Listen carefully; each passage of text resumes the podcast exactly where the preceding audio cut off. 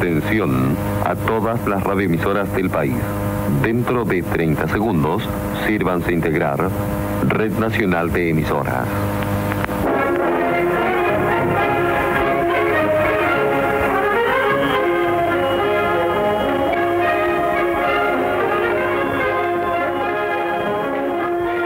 En el inicio de esta ceremonia, hará lectura del decreto de renuncia del panelista saliente y nombramiento de quien asume su nuevo cargo, el subsecretario del Interior, señor Ricardo Felipe Coño de Pan Barahona.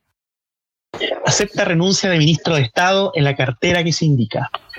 Decreto 333, Temuco, 30 de julio del 2020. Lo dispuesto en el artículo 32, número 7 de la Constitución Política del Podcast y en la resolución número 6 del año 2019 de la Contraloría General de la República, y teniendo presente los antecedentes adjuntos, decreto. Acéptase a contar de esta fecha la renuncia presentada a su cargo de panelista del podcast en la cartera que se indica César Marcelo Ávila Fuentes en el cargo de panelista facho. Anótese, tómese razón, regístrese, comuníquese y publíquese. Francisco Alejandro Enríquez Bustos, presidente de la República, de más que una pregunta, un comentario. Cristian Javier Díaz Muñoz, ministro del podcast. A continuación voy a hacer lectura del decreto de nombramiento. Nombra a panelista de podcast en la cartera de panelista facho. Decreto número 334, Temuco, 30 de julio del 2020. Listo. Lo dispuesto en el artículo 32, número 7 de la Constitución Política del Podcast y en la resolución número 6 del 2019 de la Contraloría General de la República, decreto, nómbrase a contar esta fecha como panelista facho a don Franco Dieter Aburto Rifo, quien por razones impostergables de buen servicio deberá asumir sus funciones en la fecha señalada sin esperar la, total aprobación del presente decreto por parte de la audiencia. Tómese razón, regístrese, comuníquese, publíquese, fotocópiese, enmíquese y aníllese. Francisco Enrique Bustos, presidente de la República de Más que una pregunta, un comentario. Cristian Javier Díaz Muñoz, ministro del podcast. A continuación, se procederá juramento. ¿Juráis o prometéis ejercer fielmente el cargo de panelista facho que se os ha otorgado conforme a la Constitución y las leyes? Sí, juro. Bienvenido.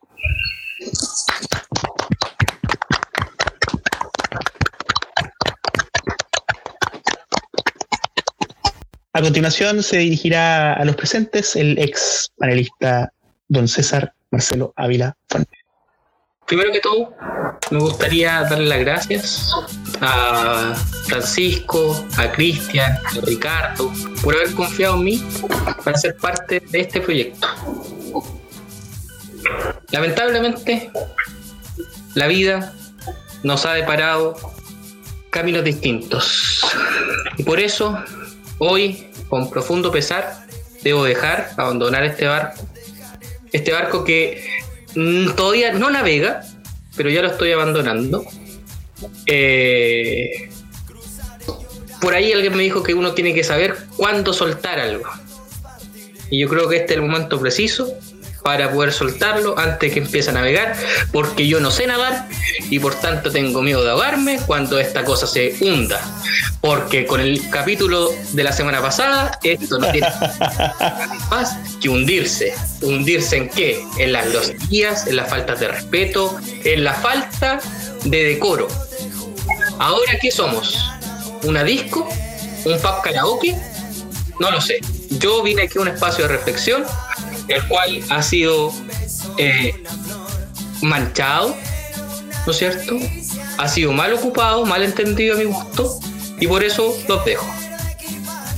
Ahora, hablando en serio, eso sí, eh, es efectivo que yo dejo, dejo el espacio, le damos la bienvenida, ¿no es cierto?, a, a mi colega Franco Augusto, que yo sé que va a estar defendiendo de la mejor manera, igual como lo intenté hacer yo todos los ideales de la derecha, ¿cierto? Una derecha liberal en lo económico, conservador, conservador en lo valórico, y eh, que se encarna quizás con algunos tintes, ¿no es cierto?, un poco más de humor picaresco, pero que representa, yo creo, fielmente a, digámoslo así, yo sería, sería un Alaman, el amigo Franco Augusto sería un. Se me olvidó el nombre de tu jefe, tu ex jefe, Ricardo. Un sandón.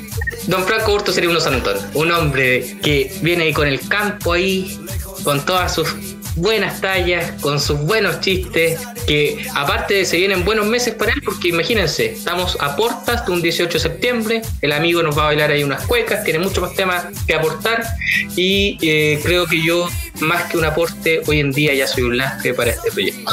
Por eso, espero algún día volver y nada, darle las gracias por haberme permitido ser parte, parte de ustedes. Perdón que en este momento yo me emocione, pero yo de verdad eh, nunca pensé pasarlo tan bien con ustedes. Me da pena, pero bueno. Eso, esas serían mis palabras. Gracias a la gente que nos aguantó, que nos toleró. Eh, eh, ustedes no saben, para sacar tres, cuatro risas, que es quizás lo máximo que le hemos sacado en estos capítulos, capturamos una amistad de años.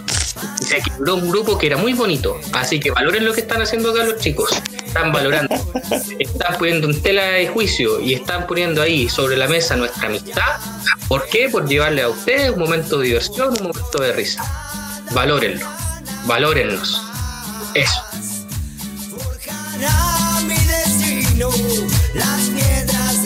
Camino.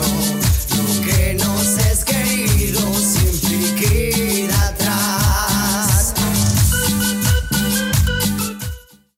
¿Te va a corbatear, amigo? No, yo, yo no hablaría tan de forma tan liviana del, del suicidio. ¿ah? Me, re- me refiero a que si vas a empezar a trabajar de manera formal, por ejemplo, Ah. vas a empezar a usar traje. Oye, no te vi las lágrimas, weón. Te faltaron. Me falta apoyo, de empatía yo me voy. ¿Quiere que llore? ¿Alguien puede estar triste sin llorar conmigo? No, pero es que Oye, oye, la mano en pero- el ojo. Oye, ¿y en qué, en qué momento nombramos a Pancho presidente del podcast? Sí, yo igual tengo esa duda. ¿Por sus imitaciones? Pero aquí no invitó a nadie. ¿Cómo que ¿Cómo no? que no, Rubirán? Su mayor esfuerzo por imitar a don Patricio. Su mayor esfuerzo. Pero lo intentó. Gracias a todos este nombramiento. Aunque me sale mejor. No, puta, no sé. Ahí imito como el pico. Entre una mezcla de. Te sale más parecido al, al doctor Ugarte. No, y lo último fue como más parecido al Carmelo, weón. Sí, eso no me gusta porque están traspapelando ahí los, los personajes. Entonces, ¿qué más franco con ese, Ya. con ese- No, chicos, pero- pero hablando súper en serio, eh, y ahora sí que sí, yo creo que es bueno descansar, dar rotación, así que por al menos un par de capítulos quizás van a dejar de escuchar. Esto no es, no es broma. Así que, mm, eh, y aparte muy atingente, ¿no es cierto?, lo que ha pasado eh, en estos días, decidimos generarlo como una dinámica. Nuestro cambio de gabinete.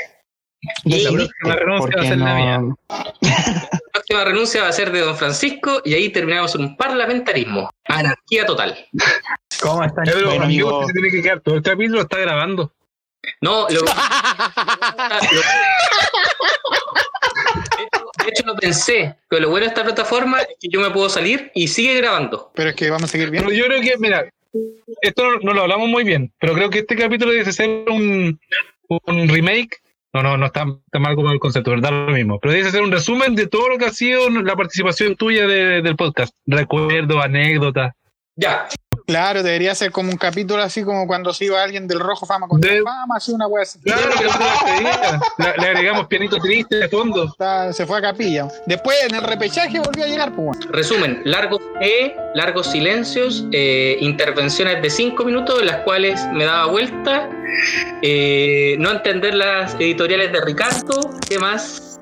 Eso. Pues, Pero es que, digo que si es por los largos E y opiniones de cinco minutos redundando en la misma idea, tendría que renunciar Ricardo también. Oye, ya. Oye, pero tú querías. Amigo, yo soy el que sostiene, soy el que sostiene a este podcast con las editoriales. Así que no me wey. Oye, Díaz, pero ¿y usted qué quiere? ¿Terminar solo? Sí.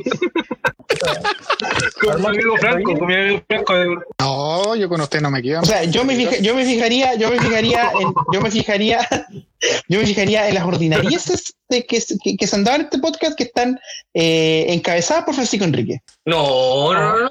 Francisco Ah, Enrique lo que ha hecho es salvarnos de varias demandas. Demandas. Sí, con, con su sal de ahí, sal de ahí. Sí, y con su con su forma de, de editar en vivo. Esto no va. Esto no va.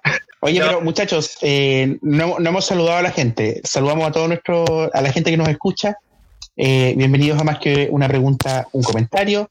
Nuestro podcast eh, que nace con la que no nada mejor que hacer que escucharnos. exactamente, que nace con la intención un poquito de distraernos en esta cuarentena, en este encierro, un experimento para, para sentirnos un poquito más cerca, probablemente. Eh, y tal como decía don, don César Ávila, eh, este podcast está hecho por un e- equipo humano de gran calidad, de gran nivel.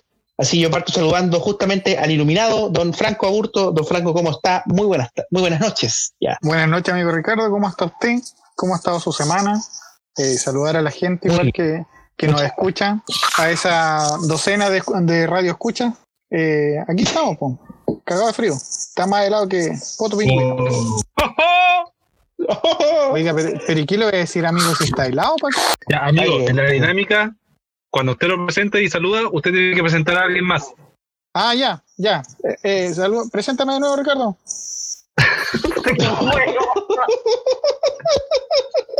Ahora usted tiene que decir, ya no los dejo con y presenta a alguien más. Ah, ya.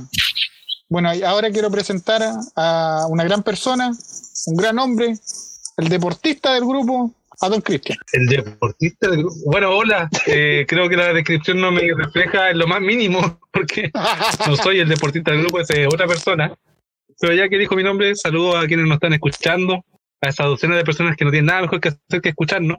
Eh, no entiendo la renuncia de Ávila, estoy en contra, me manifesté siempre en contra y creo que está de más, pero bueno, se respeta la- la- las decisiones personales y yo sí paso ahora a presentar al verdadero deportista de este grupo, al hombre que en plena cuarentena, pandemia y no respetando ninguna norma sanitaria, salía a correr al cerro con un bueno, mi amigo Pancho Enríquez. Hola, hola, ¿cómo están? Eh, no, yo sí entiendo la renuncia de, de César. Eh, ¿Se le ve afectado, sí, amigo? ¿ah? como él bien dijo, a veces es mejor arrancar y él tiene que arrancar ahora porque si dos capítulos más se ha demandado. Eh, Ya funado.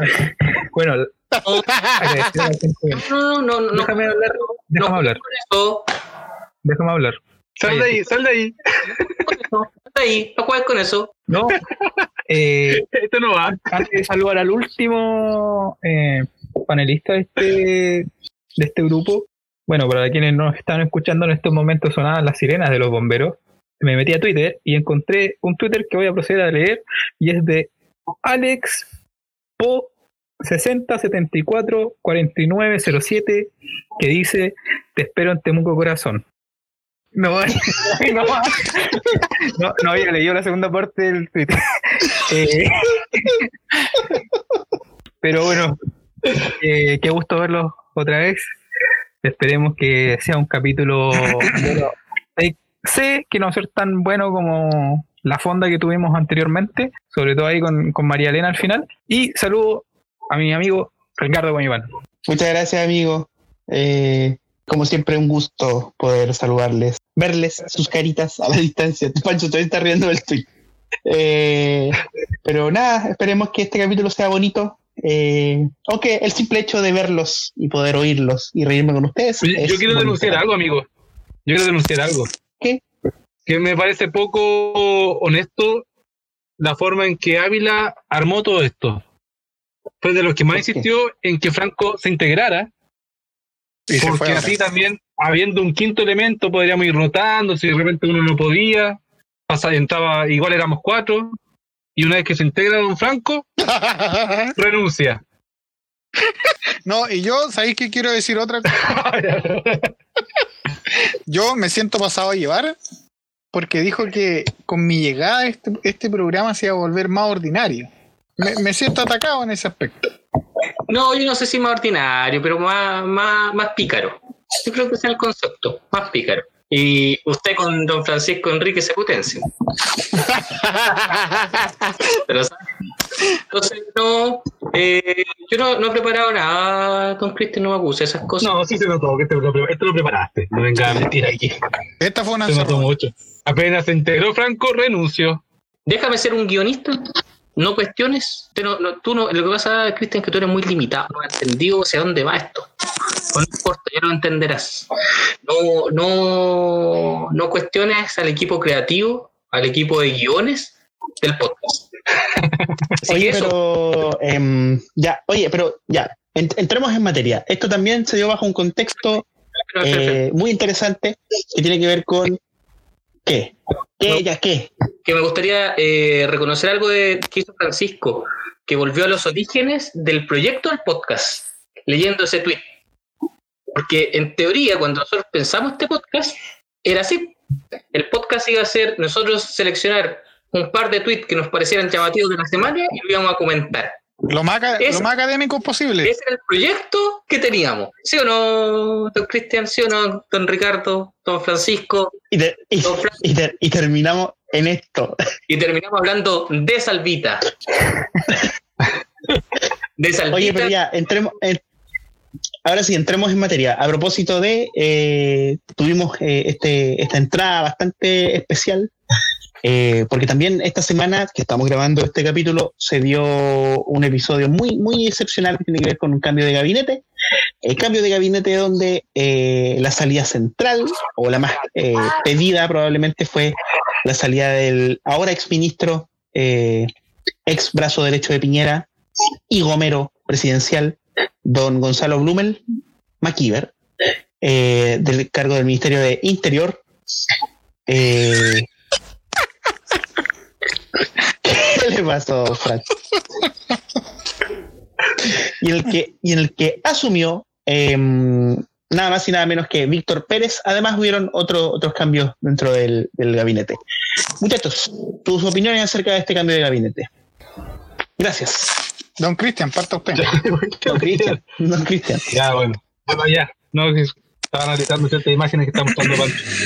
Eh, bueno, yo creo que era, un, era algo previsible. Creo que el gobierno necesitaba un, un- un- un segundo aire, eh, un cambio de figuras, pero al final se está transformando y estoy de acuerdo con muchos parlamentarios del sector al cual yo me siento identificado, que es la oposición, el Frente Amplio que finalmente se convirtió el, el gobierno, el presidente Piñera decidió hacer campaña por el rechazo.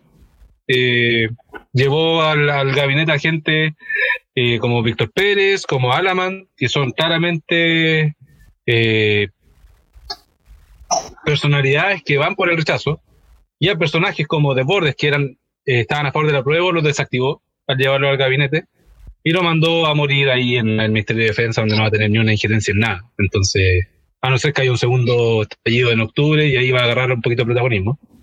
Pero creo que el gobierno decidió hablarle a ese pequeño porcentaje que aún eh, lo apoya, el porcentaje del país, de la gente del país, y armó un gabinete acorde a ese segmento de población.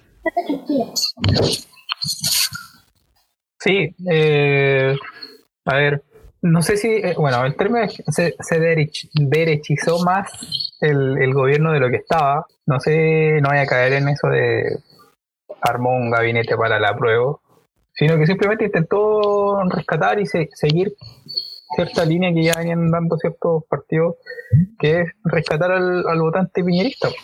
Al votante piñerista de la elección pasada, no solamente es aquel que creía que, que te decía la derecha abajo, sino que también aquellos que ven una, una necesidad de políticas de, de seguridad para una, un- para una estabilidad del, del país. Creo que a eso eh, responde un poco el, el cambio de gabinete, porque está claro que desde el, Mm. bueno, o sea, ya habían tenido un- una derrota en, en el Parlamento, pero tienen que intentar salvar al menos la coalición para las próximas presidenciales. Y ante eso, la lógica esta de, de seguridad que le pueden dar lo- los hombres que asumieron, como Alaman o Víctor Pérez Varela, eh, claramente se aleja de lo que venían haciendo con, con Blumen. Don Franco. Mira, yo creo que la eh, tener a, a Pérez Varela en el, en el gobierno hoy en día igual Mira, su primera visita a la Araucanía fue con una postura bien, bien conflictiva, encontré yo. con un tono donde más que buscar una solución a los problemas que existen, era un, un tono más confrontacional. Eh, lo que a mi parecer eh, no... Lo único que hace es echarle más benzina al fuego, como se dice, donde se alegra don Ricardo donde no, no vamos a obtener eh, una, una solución a lo, a, lo que, a lo que hoy en día está afectando a la Araucanía. Entonces creo que las manifestaciones y todos los, los disturbios que se han sucedido se van van a seguir aumentando. Ahora, en, relación a Blumel, creo que el cambio que se realizó, más que eh, que haya sido él culpable de, la, de la pérdida del gobierno en el tema de las votaciones sobre el 10%, lo veo más que nada como un tema de que estaba opacando, en este caso al presidente, porque se había transformado, creo yo, en un ministro que era, era muy bien valorado dentro de algunos sectores. Eh, cosa de ver, por ejemplo, creo que uno de los canales ese día estaba transmitiendo la despedida que le hicieron. ¿Cachai? Entonces, donde el equipo que trabajaba con él eh, lo ovacionó, por así decirlo, en, en la despedida que le hicieron. Entonces, llama la atención cómo tú puedes sacar a un, a un ministro que, que tiene esa cercanía con sus trabajadores. Eh, y la única respuesta que tú encuentras ahí es que, es que en realidad eh, estaba opacando al presidente y no, no creo que haya sido tampoco eh, muy llevadera su relación que tenía principalmente con la UDI. Sí, yo, yo creo que hay, un, hay una serie de elementos ahí que, que son interesantes de analizar. Primero, entender que Blumel no es el, la carta original del gobierno. Blumel asume el Ministerio del Interior porque básicamente Felipe Ward no puede asumirlo. Acuérdate que cuando se filtró que Felipe Ward iba a ser ministro del Interior, se publicaron de inmediato una serie de comentarios que él había realizado relativizando o quitándole mérito o quitándole valor a las violaciones de los derechos humanos cometidas en la dictadura.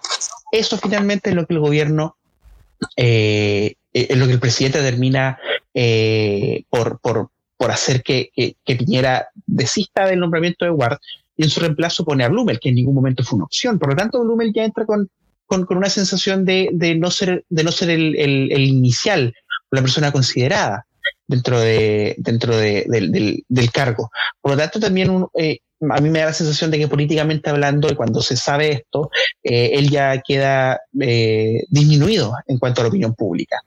Segundo, le toca enfrentar la, las consecuencias post-estallido social.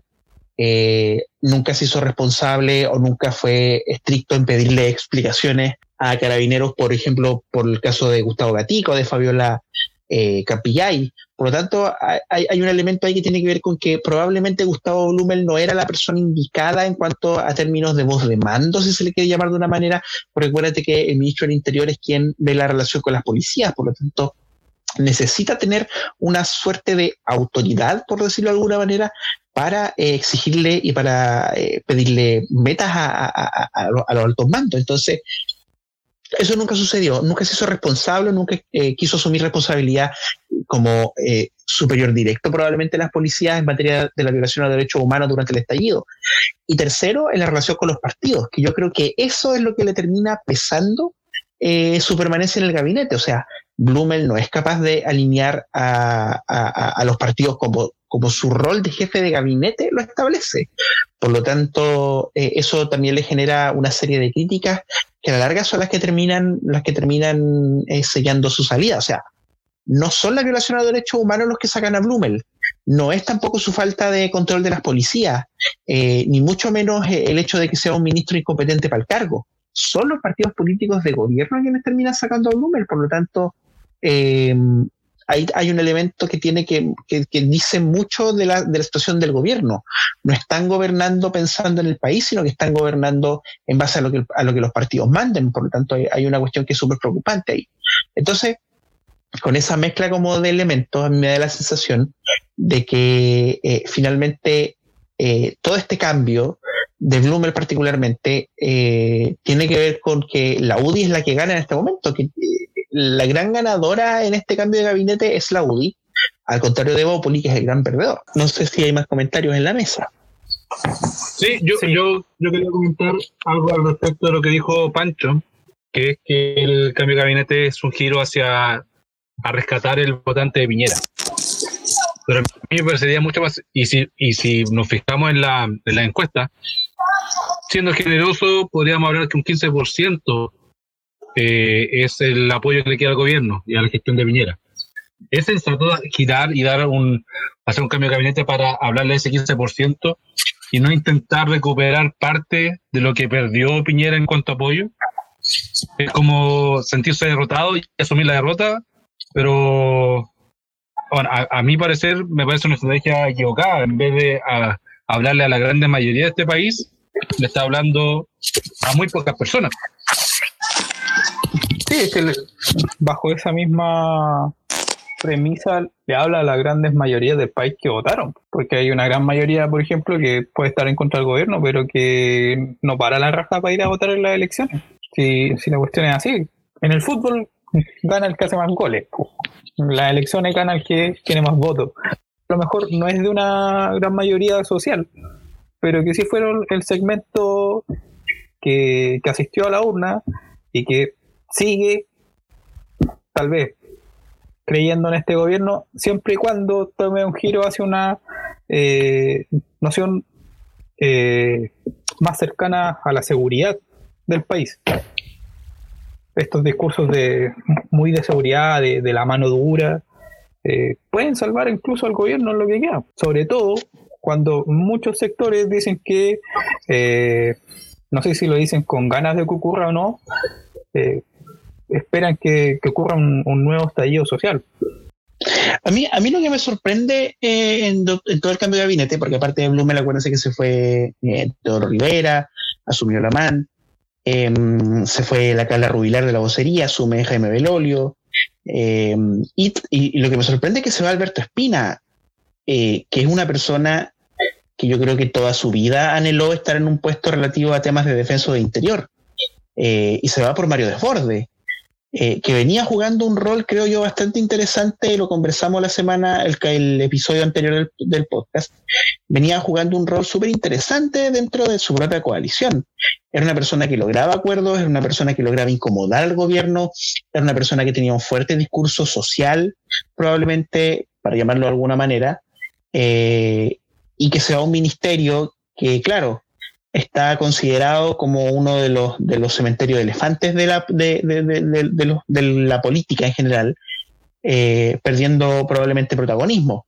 Me sorprendió, debo decirlo, que Desbordes haya aceptado. Ahora, yo entiendo que la fórmula de Piñera o la apuesta de Piñera era tener a Alamán y a, Desbordes dentro del gabinete, porque con eso eh, eh, silencia las peleas internas dentro de Renovación Nacional. Pero si bien es cierto de que, claro, históricamente defensa ha sido un cementerio de elefantes eh, para la política y para los políticos, no nos olvidemos del rol de Bachelet como ministra de Defensa también. Eh, era, es algo de lo que yo me venía acordando cuando se hablaba esta idea de que Desbordes se perdía. Michelle Bachelet fue ministra de Defensa durante el gobierno de Ricardo Lago y tuvo un protagonismo importante también. Entonces, yo no sé cómo analizar el fenómeno de desborde. No sé si alguno de ustedes como que le- lo ha visto. Sí, pero en el- es que en el caso de Bachelet, el contexto personal de ella hacía muy interesante que asumiera defensa por lo por el, el rol que cumplió su papá en, en- en- en los comienzos de la dictadura, de, de oposición, en primero al golpe y posteriormente su, su asesinato. Cosa que en el caso de Borde no se da esa, esa, mm, ese contexto en, en cuanto a su historia de vida. Y yo igual pregunto, de Borde no podía decir que no al nombramiento, porque para Sí. mí la, la- la lectura es que lo desactivaron. Desactivaron a, a- a un personaje que estaba haciendo ruido, obviamente, al interior de la coalición, eh, más cercano a- al centro político, y, y eso molestaba. Y lo mandaron, como dices tú, al, al cementerio de elefantes. Sí, ahora ah, renunció y luego se, se metió en política. Y eso puede ayudar mucho al gobierno si se quiere impulsar la reforma a las Fuerzas Armadas que, tanto eh, han anunciado los últimos meses, creo yo, en cómo se va a manejar el gobierno con las Fuerzas Armadas, que obviamente eh, hasta este momento siguen en los altos mandos en claves autoritarios y creo que a lo mejor Mario Desbordes puede colaborar en ello. Sí, pero ¿cuál, ¿cuál creen ustedes que puede llegar a ser el rol? A ver, est- esto es un comentario muy desde, desde el análisis más bien ñoño, ¿no? Eh, les cuesta mucho, e históricamente les ha costado mucho, sobre todo después de la dictadura, eh, mantener un control eh, a los civiles respecto a las acciones de las Fuerzas Armadas. Eh, particularmente los ministros de defensa. Eh, les ha costado mucho mantener el control. Eh, Mario Desbordes es carabinero, o fue carabinero. Y se sabe, y dentro del mundo de la defensa, dentro del mundo de las Fuerzas Armadas y, de la seguridad, se sabe que la relación entre las policías y las Fuerzas Armadas no son las, la- las mejores. ¿Existe la posibilidad que haya algún tipo de barrera que, le- le permita o que le impida a Desbordes avanzar en la relación con las Fuerzas Armadas que va a tener a su cargo, finalmente? ¿O es una cuestión que, que, que da lo mismo? O sea, usted, amigo, dice que es- esto más que, más que una oportunidad puede ser como un castigo. No, no, no sé. Yo, yo, yo creo que si Desbordes lo logra hacer bien o si logra tener un buen discurso público, puede reivindicar ciertas acciones, puede reivindicar el ministerio, propiamente tal. Pero también es cierto de que, de que eh, o sea, cuánto, cuánto control puede llegar a tener Desbordes eh, dentro del ministerio, sabiendo que la relación, eh, sabiendo que finalmente el rango pesa dentro de las Fuerzas Claro. Armadas. Eh, Que- al todo final dentro de es- las Fuerzas Armadas. Es que al final esta sería como una gran prueba que él tendría, porque si tiene la, si tiene la oportunidad de enta- entablar una buena relación dentro del ministerio, realizar un buen trabajo, eh, yo creo que el más beneficiado sería él. O sea, a mí igual me llama la atención el cambio que se, que, eh, el hecho de que de que Desbordes aceptara la, la cartera de defensa, porque yo creo que mucho, y yo em, especialmente, yo lo veía como una carta fuerte que tenía RN para, para la- las próximas elecciones presidenciales. Entonces, no, no sé qué, jugada habrá realizado en este caso eh, el presidente y muy especialmente la, eh, la eh, el, rol que está jugando hoy en día eh, la UDI en- dentro del propio gobierno que creo que es quien, quien como usted decía, la UDI la, que, la gran ganadora con estos cambios. Y quien yo creo que va a ser la que va a estar a cargo del encauce que va a tomar el gobierno durante todo este tiempo. Oye, pero chiquillos, ¿a usted no les parece curioso que, claro, eh, la UDI sea la gran ganadora, pero que el partido más disciplinado con la coalición y con el presidente Piñera es Evópoli y fuese el gran perdedor? A mí eso me, me causa ruido, como un castigo a un partido que en realidad ha sido el más disciplinado en el gobierno. Pues recordemos que para la aprobación del 10% hubieron votos UDI a favor de la del, del, del Sí, 10%. pero, pero eso al final no basta. Yo creo que ser disciplinado con el gobierno no basta. Yo creo que aquí termina pesando el peso electoral, termina pesando el peso de la historia y termina pesando eh, las deudas políticas. Yo creo que la UDI sabe o se sabe, eh, o Piñera se sabe deudor probablemente de la UDI. Porque de no haber sido por la UDI, eh, Piñera no, no, no, llega, no llega en ningún caso solo a gobernar. Dos periodos consecutivos. Eh, o sea, Piñera sabe que necesita de la UDI para poder gobernar. Sabe que necesita de la UDI para ganar una elección. Por lo tanto, da lo mismo que Evópoli le dé el apoyo no. Probablemente si Evópoli no existiera durante la, la, la, las elecciones del 2018, 2017, eh, da lo mismo, Piñera gana igual. Entonces, por muy disciplinado que pueda ser Evópoli, que es otra discusión. O sea, para mí Evópoli es el partido menos liberal dentro del conglomerado. Y eso quedó demostradísimo en este, en este, en este proceso legislativo de los últimos meses. Eh, pero independiente de, de, o sea, independiente de eso, yo creo que eh, Piñera sabe que aunque Evópoli sea muy disciplinado, finalmente tiene que terminar bailando el tango con el ritmo que le ponga la UDI. Y esa es una cuestión que es clave. Sí, o sea, va, va por esa por ese lado el tema de que, claro, la UCI, la UDI tiene eh, un mayor peso electoral que, que y también en cómo tú proyectas a la coalición de aquí en los próximos años. O sea, supongamos que sacas a Blumel, que es de Bópoli, eh, ¿a quién pones de Bópoli?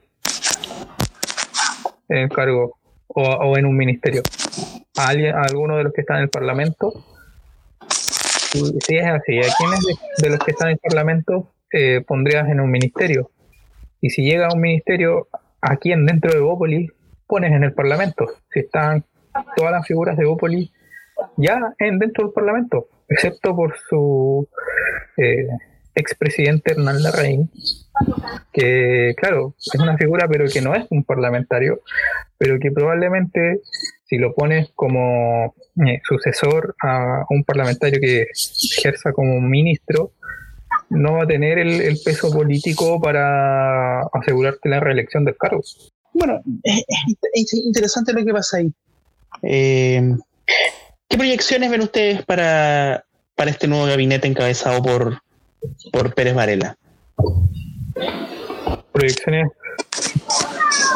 ¿En qué sentido? ¿Cómo creen que va a ir la gestión de, de este gobierno? ¿O si va a cambiar la mano, o si se va a mantener igual, o se va a poner más dura, etcétera? O sea, claramente eh, la, la mano del gobierno va a ponerse más dura. No, eso no, no tiene que caber duda de que, como le dije, es una derechización del gobierno, pero más por el por darle un sentido político a su a su forma de gobernar, es una forma de salvar y sal- salvaguardar los votos.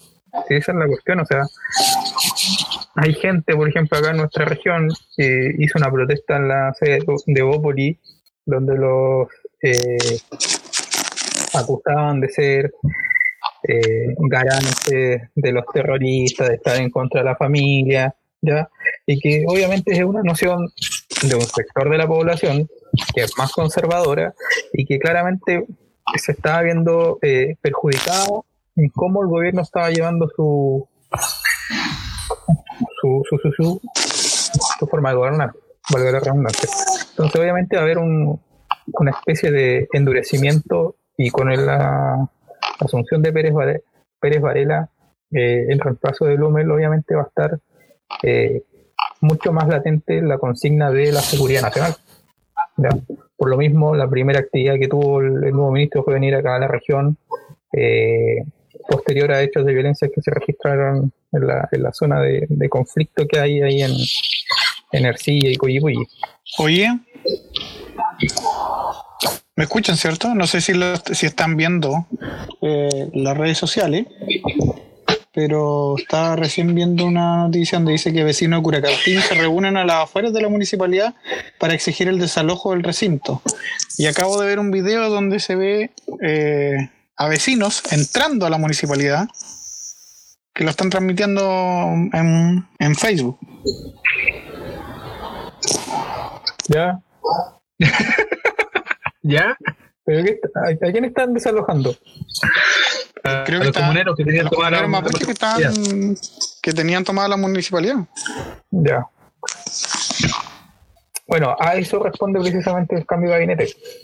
Eh, a que este sector social de la sociedad, que por ejemplo en este caso va a hacer, entre comillas, justicia por mano propia, yendo a desalojar algo que es una tarea que le corresponde a, la orden, a las fuerzas de orden y seguridad, eh, se sienten, no sé si rechazados, pero sí menoscabados con la forma de, de gobernar de, de Piñera y eh, encontraban que Blumel, desde el Ministerio del Interior, tenía la mano muy, muy blanda. Eh, Don Cristian, eh, ¿qué cree usted respecto a, a lo que se viene eh, para este nuevo gabinete 2.0, 10.0 a esta altura? Bueno, lo que yo veo es que el, creo que lo hablamos en el capítulo anterior. eh, concuerdo con esa, con esa opinión que se dio. Para mí el gobierno se acabó como gobierno, se acabó como agenda, se acabó como propuesta de políticas públicas y solamente se va a dedicar a administrar lo que queda de mandato. Eh, en ese sentido no, van a haber muchos cambios ni muchas propuestas. Sí, concuerdo con lo que- dice Pancho, que se va a endurecer la mano y eso es preocupante por los desafíos que se nos vienen en poquitos meses, el, el plebiscito, un año desde el 18 de octubre, entonces el, el endurecimiento del gabinete, sobre todo con el nombramiento del nuevo ministro del Interior, eh, a mí me preocupa para lo que se viene. Pero creo que es un gobierno, vuelvo a repetir para reafirmar la idea, es un gobierno que se acabó y que solamente le queda administrar lo que queda mandato. Y me preocupa también que le hable a, una, a un sector de la población tan pequeño, porque de hecho hay gente que votó por Piñera que ya no apoya la gestión, se desencantó de la gestión. Y Piñera, en vez de quizás reencantar a ese segmento de población, decide hablar de un segmento más pequeño que es la gente que queda de apoyo. Entonces a mí eso me preocupa. Es que no sé si la, la gente que se desencantó con Piñera está en desacuerdo con las decisiones que ha tomado y sobre todo con esta noción de eh, más mano dura. Eh, la verdad lo desconozco.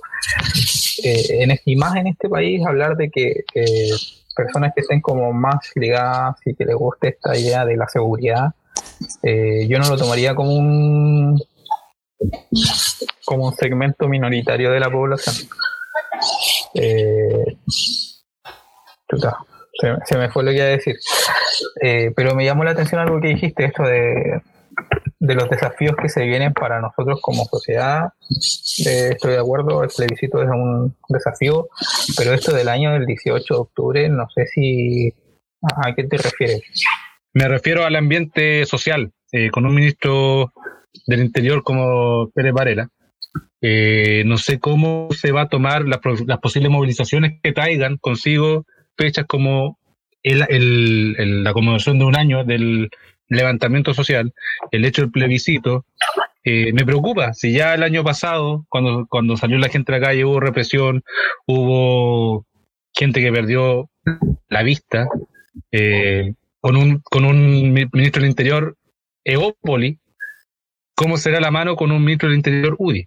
Bueno, ya tuvimos un, a Chadwick en el, en, el, en, el, en el ministerio y nos dio muestras de lo que puede, de lo que puede pasar. Y cuando hablan de que se derechizó algo el gabinete y viene una especie de mano dura, me, me causa temor lo que pueda pasar. Tengo mis preocupaciones. Sí, pues que, es que por eso, con eso mismo tú le estás dando, eh, estás dando como respuesta a un segmento de la población que también se vio afectada por estos hechos del, desde octubre y que tampoco son pocos. Por eso te, te o sea, hablar de que el gobierno le habla a un segmento poblacional pequeño, eh, dando esta noción de mano dura, creo que es un error. Más en Chile, donde los enclaves autoritarios, tanto en las instituciones como en la sociedad, nunca se fueron. Bueno, pero sin lugar a dudas va a ser un, un tema que va a seguir dando que hablar, muchachos, así que vamos a estar atentos a, a lo que vaya pasando de aquí en adelante. Quieren saber por qué hay corrupción, senadores ganando más que un profesor. Quieren saber por qué hay delincuencia, el Paco opresor no le tiene paciencia. La gente morena, la despoblación, los niños que no tienen pa' colación. Tantos millones pa' ver a ese papa, los pobres no comen con una oración. Pa' colmo el católico de clase media solo podrá verlo por televisión.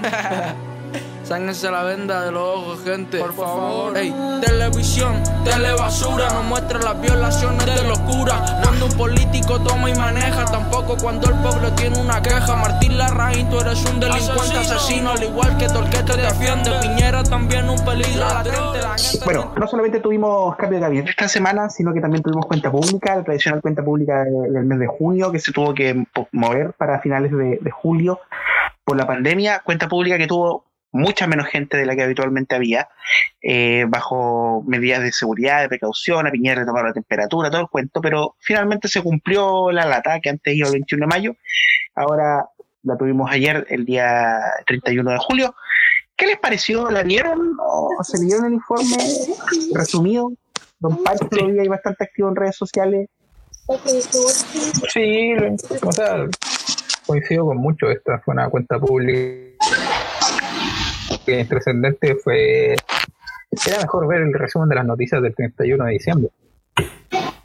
No, porque no dijo mucho y tampoco, a, diferencia de otras cuentas públicas, donde eh, en la espera de, de todo se dan los anuncios sobre nuevas medidas, nuevas políticas y programas que pueden eh. Mm, Eh, ¿alguien, alguien está jugando con su micrófono, por el amor de Dios. Si fuera tan amable de dejar de moverlo o hacerlo sonar. Parece que es Franco. Cristian Díaz. No, Franco, por favor. Yo no estoy haciendo nada. Prosiga, don Pancho. Mira, eh, dejen de interrumpir por la chucha. Ahora me pichulean a mí, weón. No, cállate, mierda. Que todos, de- cualquiera, concepto, por favor. dejen de interrumpir por la mierda. ¿Cachai? Así que haganlo. Ya se me olvidó la wea que te iba a decir. Oye, de, eh, de escuchar cortado, chicos.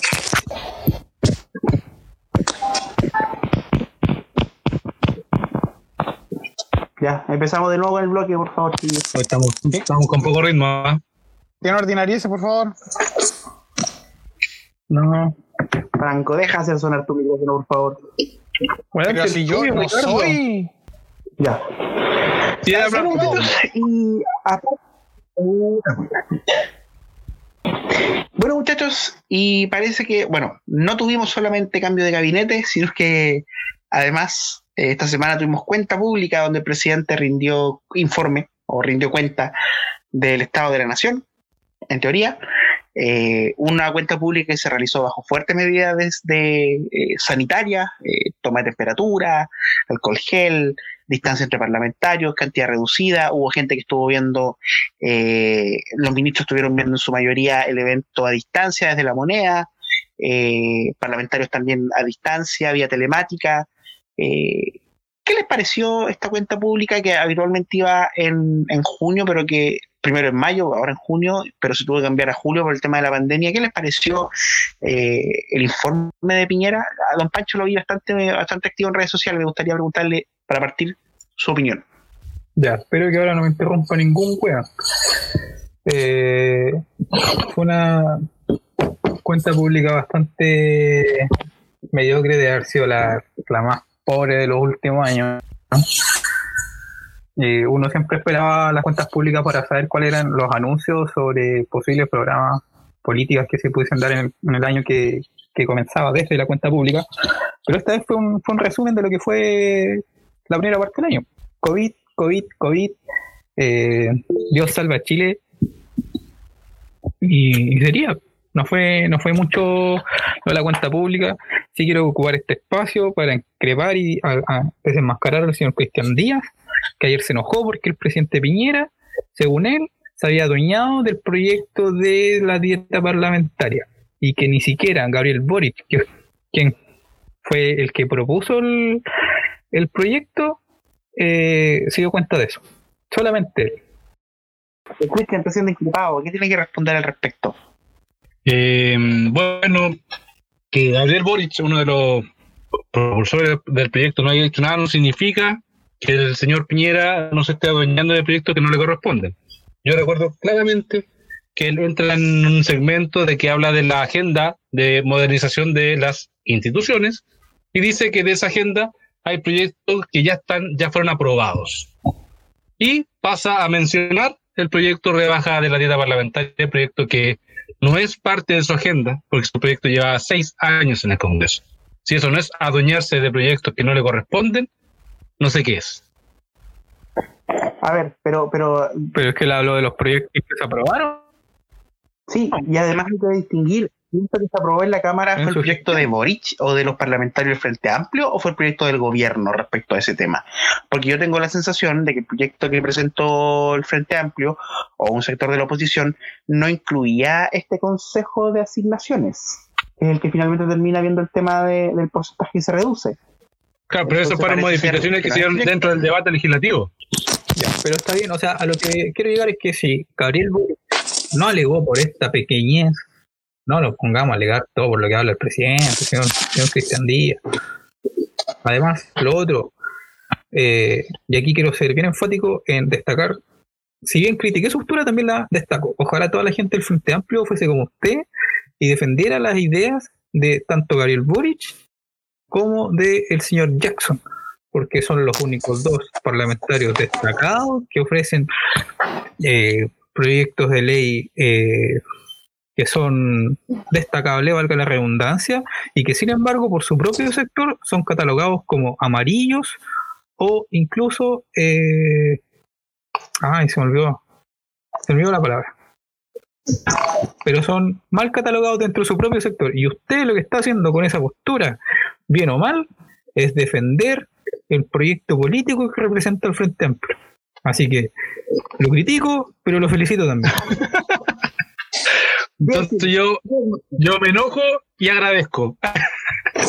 Yo debo, de- yo debo decir que en mi calidad de estar ocupando el puesto facho del grupo, yo, como diría el amigo, el amigo César, yo escuché y vi a mi presidente Piñera, mi gran presidente Piñera, como dice el amigo César, encontré que su cuenta pública estuvo excelente, irradiaba solidaridad él. ¿Cómo que no, César, weón? No, yo debo decir que no me gustó el- la cuenta pública. La verdad, sinceramente, no. La estuve viendo, tomando tecito, ¿ah? comiendo una tortillita tota- con pan tostado. Muy bueno. Pero no, no me, no, me llamó la atención, cero autocrítica. Eh, no fue de mi agrado. Con eso una vez, y, y- y eso me, me, me- con eso me más me, me se me olvidó la palabra, weón. Mame, mi momú. Eso más me convence de haber eh, de sentirme arrepentido de haber votado por Piñera. ¿Viste? Me voy a por López el próximo año, pues, weón. Vamos a poner un cartelito. ¿Cuántas veces, cuántos capítulos sin que Franco lo esté eh, culpándose por votar por Piñera? Claro, un cartón de bingo.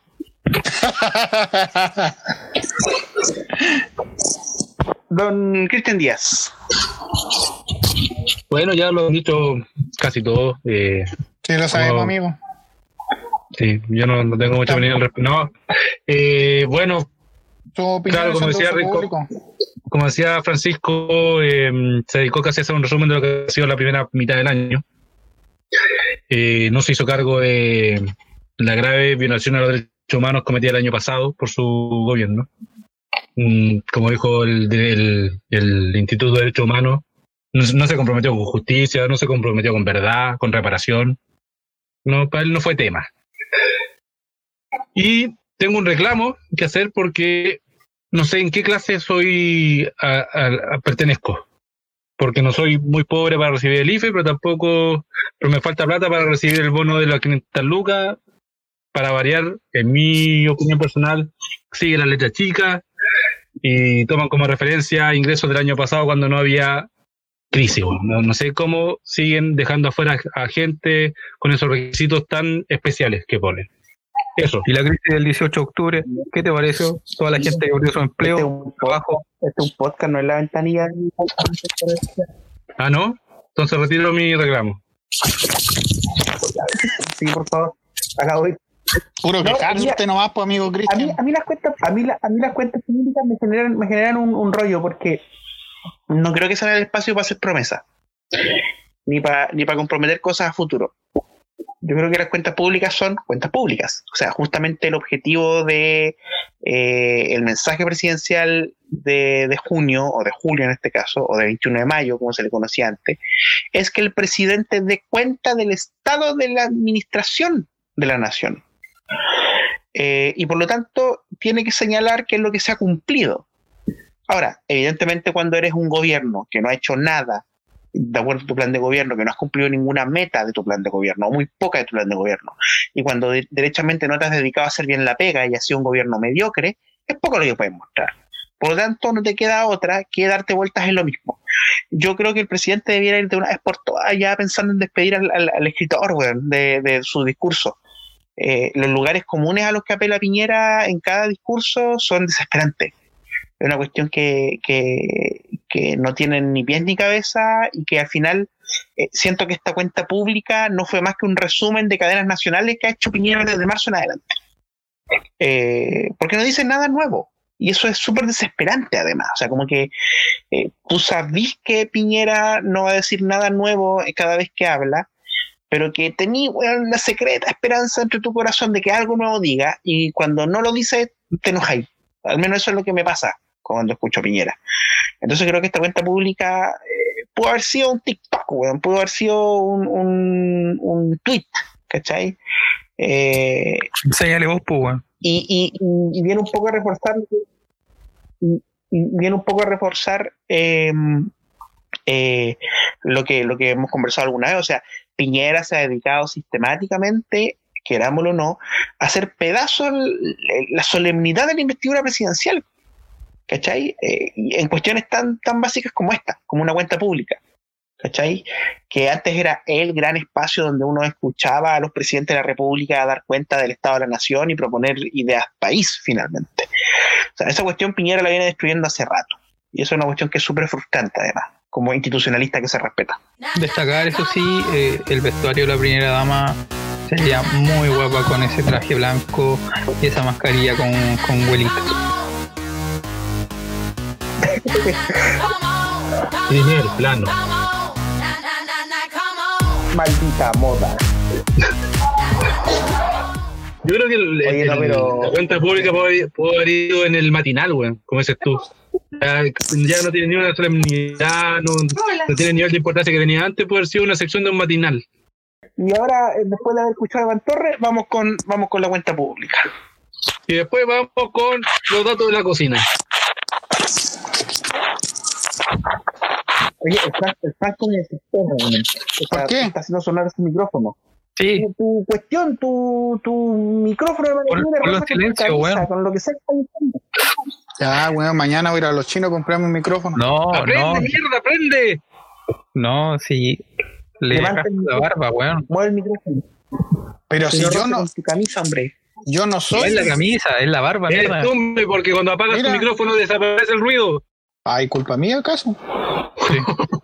Esa le está diciendo, hombre. pues. Oye, don Franco, Oye, Oye, oye, mira, vuelve. díganle a ¿Cómo estás, César hermana? que, que, que desactive, que active el micrófono, que hace rato está hablando. ¿cómo está su hermana? Ahí está, pues bien. ¿Cómo se llama ella? Se me olvidó el nombre. Juanita. No, ¿Pero por qué quieres saber el nombre, amigo? ¿Por qué te va. Para decirle, la amiga, en la hermana? Sí, pues, ah. ¿Por qué, por qué ese tipo de, de- de comentarios, esas preguntas? ojalá, ojalá le vaya mal, güey. No sé cómo se llama, pero ojalá le vaya mal. ¿Eso queréis que diga? Oye, amigo Franco, Dígame, amigo. nosotros en capítulos anteriores hemos hablado de nuestra infancia, de la- hasta de las convivencias. Usted tiene lindo recuerdo de su colegio, ¿no? Uno que otro, oiga. ¿Usted para las convivencias qué llevaba? ¿Cuál era el soporte? Yo llevaba un- dos paquetes de papas fritas. El grande, un paquete grande. no, un paquete grande para que comieran todo y un paquetito chico para mí. Ah, ¿te gustaba el chico entonces? Eh, o sea, el, el paquetito. ¿Y qué más? Mi bebida, o si no, mi, mi juguito, ah, un Yupi Cola en la botellita de Coca-Cola para que pasara piola. Yupi Cola. Oye, Ya. que- Existía, muy- sí existía, ¿verdad? Pues? sí, pues. ¿Cómo no se acuerda? Sí, pues. sí, Y, vamos. amigo, y, y- y- y tenía profesores especiales a los que recuerda con cariño, ¿no? Sí, sí, tengo profesores que marcaron mi vida. En el buen sentido de la palabra. Ah, ya. Pero ex- expláyese, amigo. Profesores que me inculcaron el tema folclórico en mí. El gusto por bailar, por cantar. ¿De ver que usted es folclorista, mi amigo? ¿Usted ah, toca en conjuntos folclóricos? Claro, pues, amigo. Ahí le toco Usted- la quijada. ¿Usted se, usted se pinta bigotes para actuar? Ahí el agüita sí está viendo. Oh. Ese, fue- ese fue el momento tierno. No, yo ¿Usted no, se pinta no- bigotes para actuar, amigo? no, no es necesario, si yo soy bien barbudo. No se nota. Me está creciendo A mí te aquí el bocio. Pero hable más de sus profesores por la cresta, Puta, pero mierda. a ver, ¿qué quiere que le cuente? Oye, una, una anécdota, me acuerdo que una vez, eh, haciendo mucho desorden en clase, la profesora me mandó. ¿Tú haciendo desorden? Que yo no era que hiciera desorden, que yo tiraba talla y echaban a mis compañeros para afuera, pues, weón. ¿Tú eres el bueno para talla? Sí, pues y una vez me pillaron. Entonces, de castigo, me echaron al patio. Me tuve que dar 10 vueltas en el patio antes de entrar a la, ca- a la sala, weón. Esa fue una tortura para ti. No, en ese tiempo estaba delgadito, tenía cuello. Tenía cuello. No, ahora ya no tengo cuello, pues amigo. Con la cuarentena engordado. Todos tuvimos cuello alguna vez en la vida. Amigo, hace tres años tampoco tenía cuello y no existía cuarentena. Ah, pero que estaba en la universidad. O sus papas fritas me engordaron, amigo. Sus papas fritas con el kilo de sal. ¿Cuándo? Yo no le compartía papas fritas a usted, así que ¿qué viene a inventar aquí? ¿Cómo que no? ¿Y papas fritas las comía yo solo? ¿Cómo que no? Compremos una promo en el doggy. Compartimos Ya, las papas. ¿Cuándo? Yo iba a compartir papas con usted, no, no las comparto con nadie, güey. Ah, es verdad que nosotros le sacábamos a la mala con Pancho. Se me había olvidado. Se me había olvidado, amigo. oye, hay, hay que consignar que, que don, don Cristian es bueno para las papas fritas. A mí me preocupa su salud, amigo. Oye, me, sí, me ¿ah? preocupa que otras papas. Pero ahora estoy en un régimen de hacer ejercicio. ¿Qué es lo que hace? ¿Subir y bajar la escalera? No, estoy siguiendo una una una, Una rutina de ejercicio. una rutina, ese era, ese era el concepto, rutina. Mañana y tarde, mañana y tarde. Así, de hecho, en un ratito más me tengo que ir ya a hacer mi, mi sesión nocturna. Ah, ya. Está cambiando mi cuerpo. Estoy descubriendo músculos que no, que no sabía que existían. Está bien. Ah. Pero Eh, siempre ejercitándome 40, en el interior de mi hogar, respetando las medidas sanitarias. Ah, usted no es, no es una, una gente irresponsable que sale a trotar al cerro.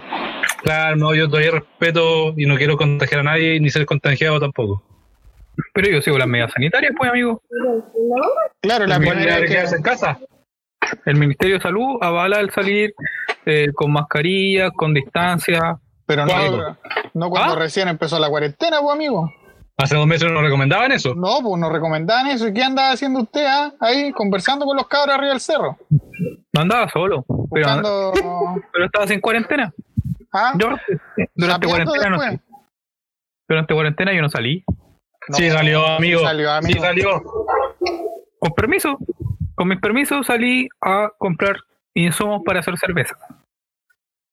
Primera Primera necesidad. necesidad. Salió Sí, a trotar, primera- salió a trotar. No, no, a ¿Cómo correr en mi no? casa, Si fue al cerro. pero después que terminó la cuarentena, pues, No, no, no, no, no, No. no. no. Fue en plena cuarentena, amigo. weón. Ah, pero es que padre las Ah, casas. Ah, Padre- ah, No, no, no, no, no. ah, ah. Calma, calma, calma, calma. Padre las casas dejó de estar en cuarentena antes que Temuco.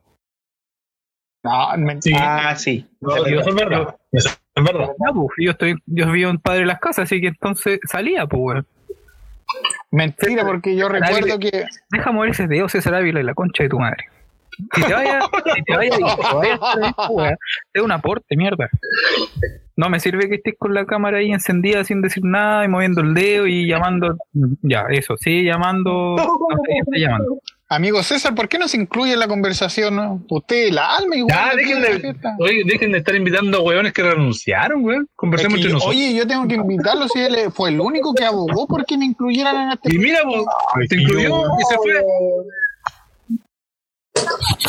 Este Franco. Valórame más a mí, Franco, weón, que yo no te quería, pero ahora te quiero. Y no me voy a que ningún lado.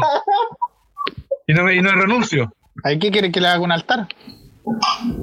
También podría ser, entre otras cosas. Oye, pero ahora que hablan, estaba escuchando que hablan de la convivencia y, y cosas que pasaron en sus colegios. ¿Alguno tuvo algún compañero que se había cagado en el colegio? Yo sé que todos teníamos alguien que se Yo en sexta preparatoria. Eh, no, no, no. Ricardo iba a decir algo, parece. Sí, es que todos tuvimos un compañero que se, que se hizo caca. En, en- En mi caso fui yo. En mi caso fue el Ariel. Y si nunca, bueno, si nunca tuviste un compañero que se hizo caca en el colegio, probablemente ese compañero eras tú. Y ese fue mi caso, más allá.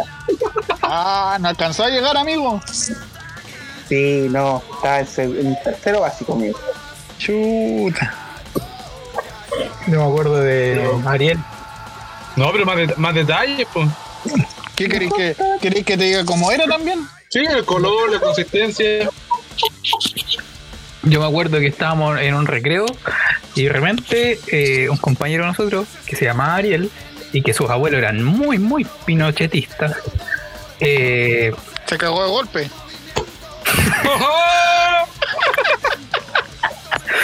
No, pero, pero fue algo parecido, como que de repente estábamos en el patio y como que se alejó y anduvo todo el patio en la pared. Caminaba por la pared. Solo. ya, y como que después tocó el timbre, nos fuimos a computación y todo. Oye, ¿y el Ariel? No sé, ¿dónde está el Ariel? Y de repente lo vemos con la abuela que lo fue a buscar al colegio. ¿Qué le pasó al Ariel? Eh, se cagó.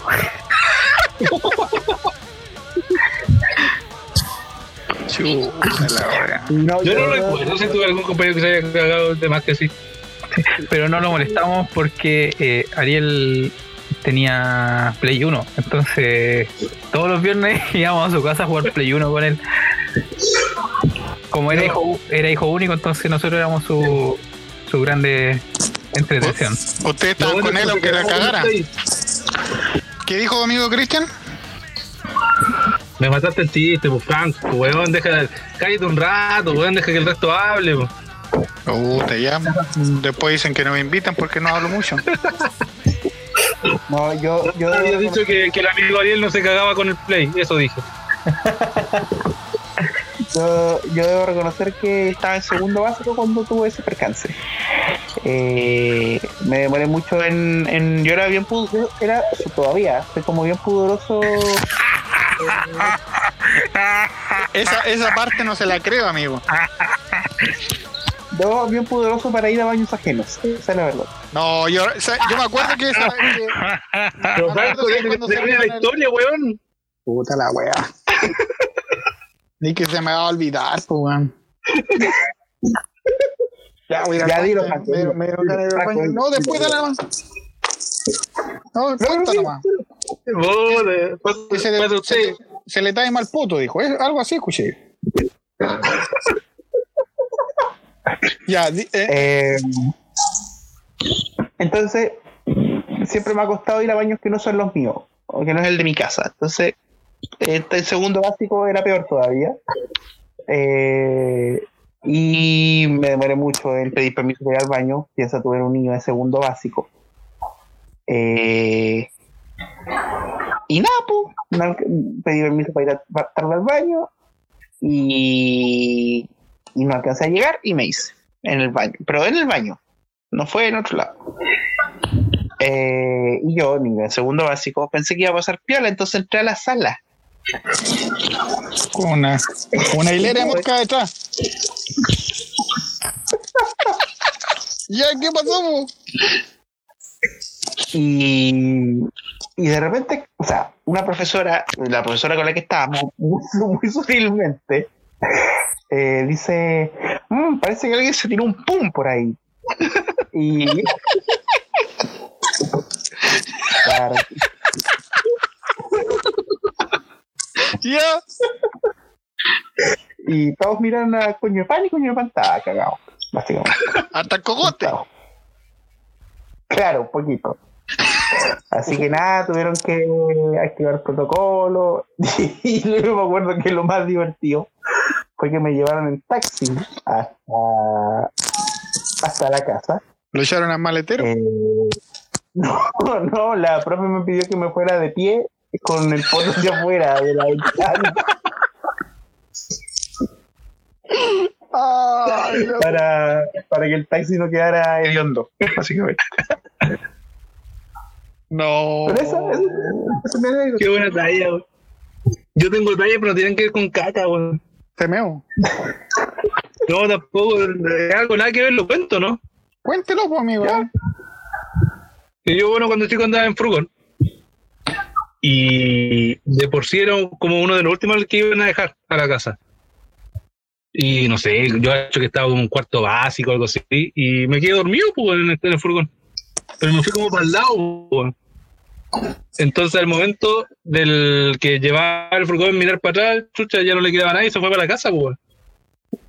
Cuando llegó a la casa, estacionó el furgón, se dio cuenta que un pendejo durmiendo. Pues.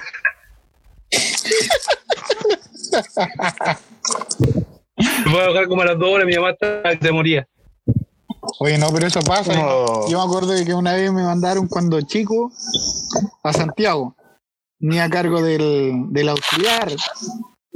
La weá de bus pasaba, llegaba a Santiago y después se iba a Valparaíso, Viña del Mar.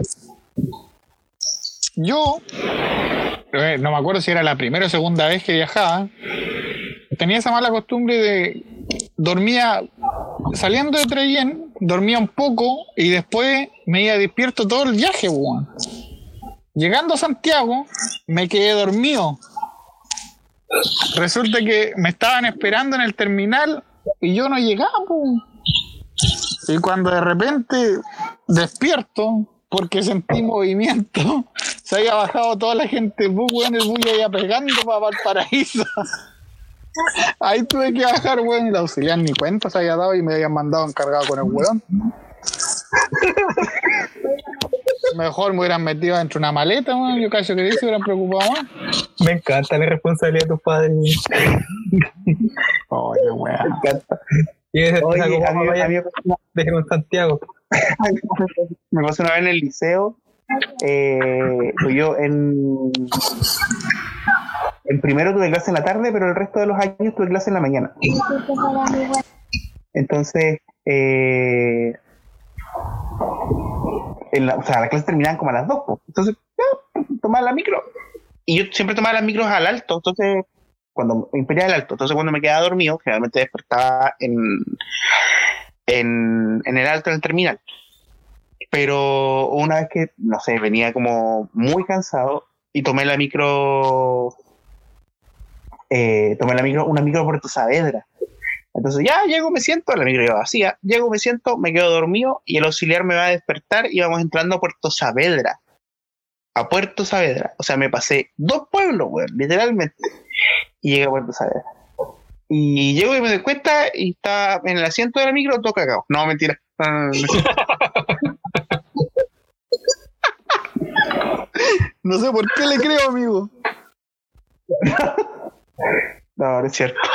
Ya, eso. Pero eso- esas son mis anécdotas. No, Yo yo creo que por- no debía haber contado que me fui acá en el colegio. Ahora me van a decir. No, yo creo que estoy de acuerdo. No, no, eso no va. No va, va. ¿cierto? Sí, va. Sí, va porque. no, ya- eh, yo por lo menos ya, ya sabemos si invitamos a Ricardo a alguna casa hay que decirle que caiga antes de ir. Porque corre, corre riesgo de que se haga en el living, en el sillón o donde esté sentado en la casa, güey. alguien se dio un pool.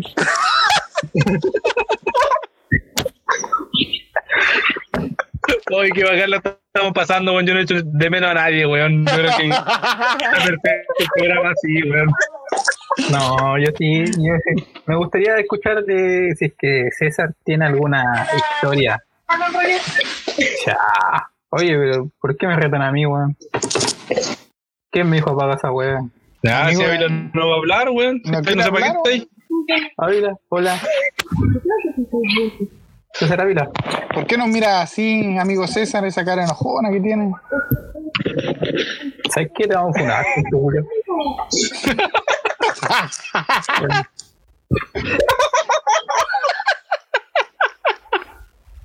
Yo me acuerdo que cuando me iban en furgón al colegio, era de los primeros que pasaban a buscar, weón. Así que obviamente llegaba de los primeros al colegio, pues, weón. Y varias veces me pasó que yo llegaba antes que el auxiliar que abría el colegio, pues, weón. Así que al final después tomaron la decisión en el colegio pasarme la llave y abrir la web. Y te, pus- y te pusieron un overón.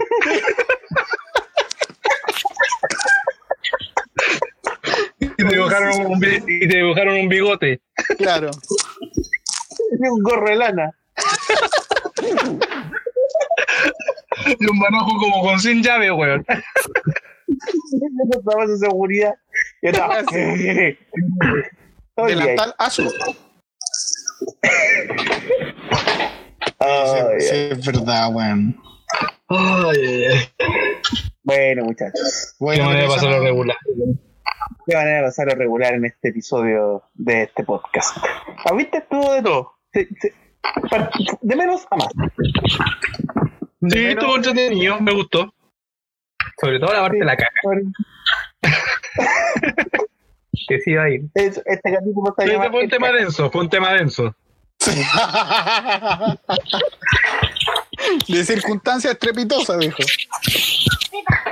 Bueno, amiguitos. Oye, eh, palabras al cierre. Voy a partir por don Franquito Aburto. ¿Yo qué puedo decir? Ah, no, no quiere, no quiere, no quiere, no, Panchito no, porque cierre. es que- es- no, no, no, después. Es que este hombre dedica canción, entonces. Nos deja Dejémoslo Ah, ya, no, está bien. Ya, don Francisco Enrique, palabras al cierre. Piénsate una canción por mientras Franco.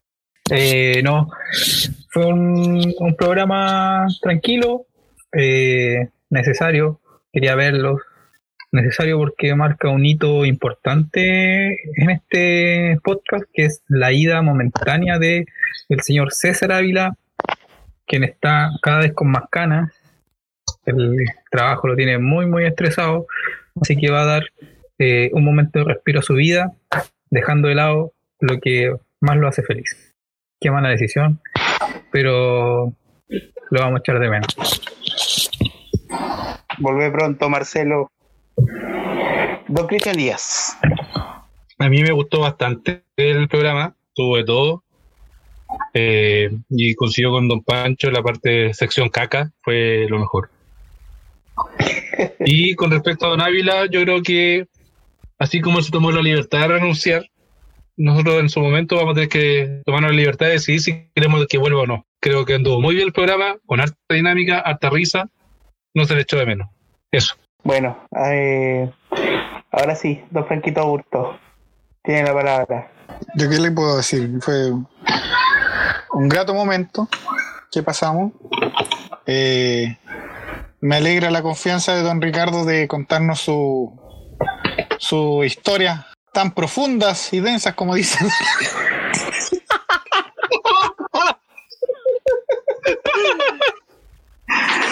No, a ver, ¿qué, qué, qué más le puedo decir? Dedícanos una canción, ¿Qué, qué canción le puedo dedicar al amigo Ricardo, man? Lo que le nazca, pues, amigo. Puta. ¿Qué le, qué- una canción de esa agapí, agapí antes de ir a dormir, acá, antes de ir a acostarse. Bueno, pero el amigo aquí le vamos a poner el chiquitín cacú del grupo. Así que ya saben, amigo Ricardo, ¿ah? Para todos los que nos escuchan, ya saben, antes de invitar a Ricardo a Ya, pero ¿para qué? Ya. ¿Para qué te vayas en esa? Amigos y amigas, ha sido un gusto. eh, Amigo Ricardo, lo quiero. Yo Yo lo también lo quiero, amigo. Se cuidan, don César, que nos está viendo. eh, Oye, sí. Muchas gracias, don César, fuera de toda broma. Esperamos que vuelva prontito, lo queremos mucho. Eh, así que nada, nos vemos en el próximo episodio.